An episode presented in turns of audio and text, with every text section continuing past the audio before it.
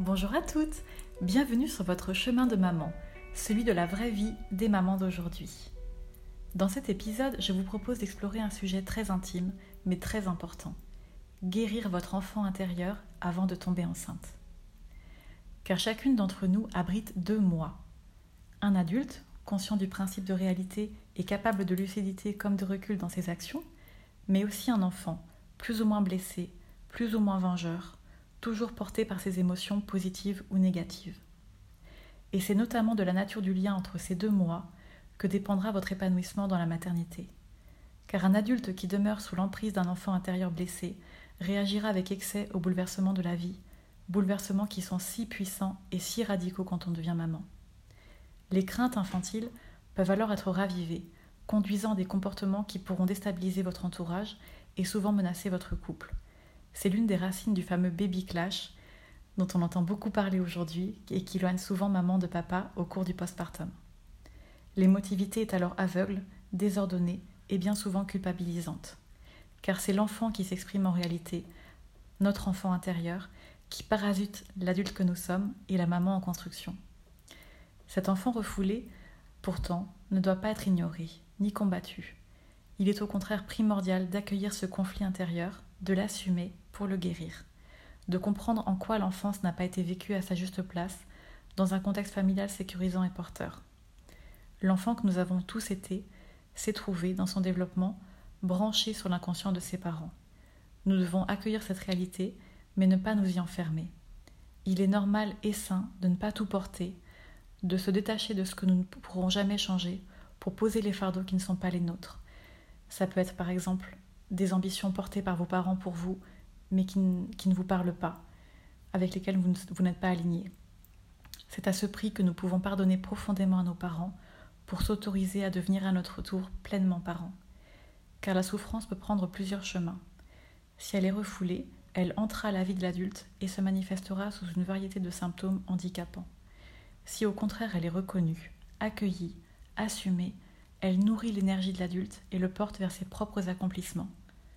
Concrètement, guérir son enfant intérieur suppose donc de le rechercher, de l'accueillir, de l'adopter pour le faire grandir.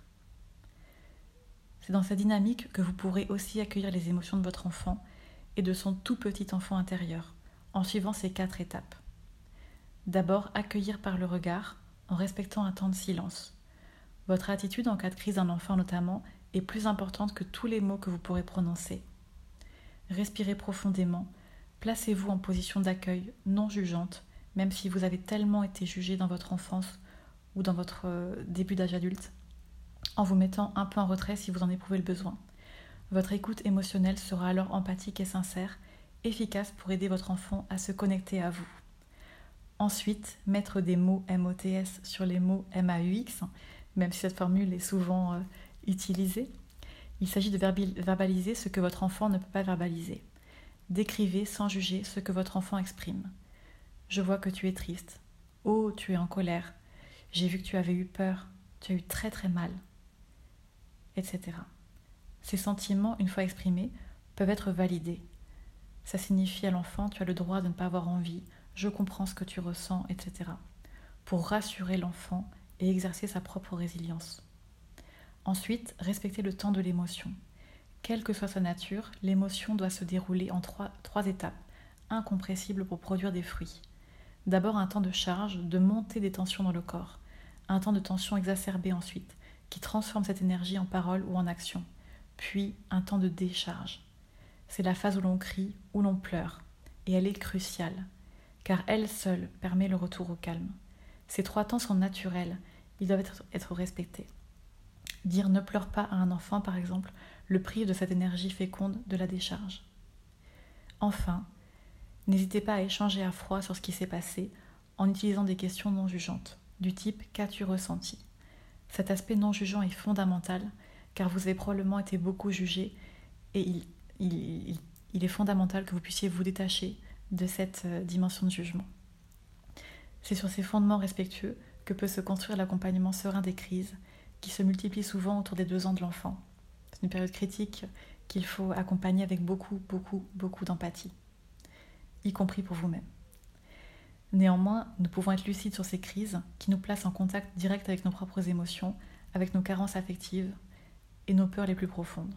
Ce réveil d'émotions enfouies peut nous conduire à réagir avec violence. Il nous conduira toujours, un jour ou l'autre, à réagir avec violence, quand nos besoins semblent en conflit avec ceux de nos enfants. Si cette situation se présente et elle se présentera, pas de culpabilité là-dessus. Trois temps là aussi permettent de désamorcer la violence intérieure que nous pouvons subir, puis diffuser. D'abord, observer sans juger la relation que j'ai construite avec mon enfant. Comment je le nourris? Concrètement, quelle place a-t-il dans mes activités? Comment j'écoute ses émotions? Comment je l'écoute? Comment j'accepte ses différences? Etc. Les questions qui créeront un petit malaise dans votre esprit vous offriront les clés du travail sur vous, préalable au travail sur votre enfant. Vous, vous identifierez en effet vos émotions, les souvenirs qu'elles réveillent et ce que vous souhaitez faire évoluer dans ce cadre. Ensuite, prendre l'habitude, sur une semaine par exemple, de noter les sources principales de vos accès de colère. Fatigue, frustration, cycle hormonal, anxiété matérielle, solitude, difficultés au travail, dans votre couple, etc. peuvent être en cause. Et connaître ces causes permettra d'identifier les aides à solliciter, les rituels à mettre en place, l'organisation à repenser, etc. Enfin, écrire. Mettre en mots les douleurs de votre grossesse, de votre accouchement, de votre postpartum, de votre enfance, du corps ou du couple qui vous échappe peut-être, permettra de libérer ces poisons intérieurs en les faisant sortir de vous. C'est une vraie hygiène à pratiquer régulièrement si vous sentez que plusieurs fronts de tension empoisonnent votre relation à votre enfant. En résumé, conservez toujours à l'esprit que l'enfant intérieur détermine de manière prioritaire l'image que l'adulte aura de lui-même. Vous connecter à cet enfant intérieur vous ouvrira aussi l'accès aux enfants intérieurs de vos proches. Assumer cette part de vous fera progresser de manière déterminante votre confiance en vous, puis en votre enfant. Faire le deuil des parents idéaux est aussi une, étape primordiale du deuil de l'enfant idéal que vous aurez à faire. Vous avez ainsi en vous toutes les ressources de cette guérison qui peut passer tout simplement par l'image visuelle d'une prise de votre enfant intérieur dans vos bras dès que vous sentez qu'il se manifeste. Si vous souhaitez en savoir plus et découvrir mon guide complet de la maternité épanouie, je vous invite à consulter le site officiel de ce podcast. Un cadeau vous y attend pour prendre soin de vous tout en douceur. Le lien est disponible dans les notes du podcast. Merci pour votre écoute, prenez soin de vous et à très bientôt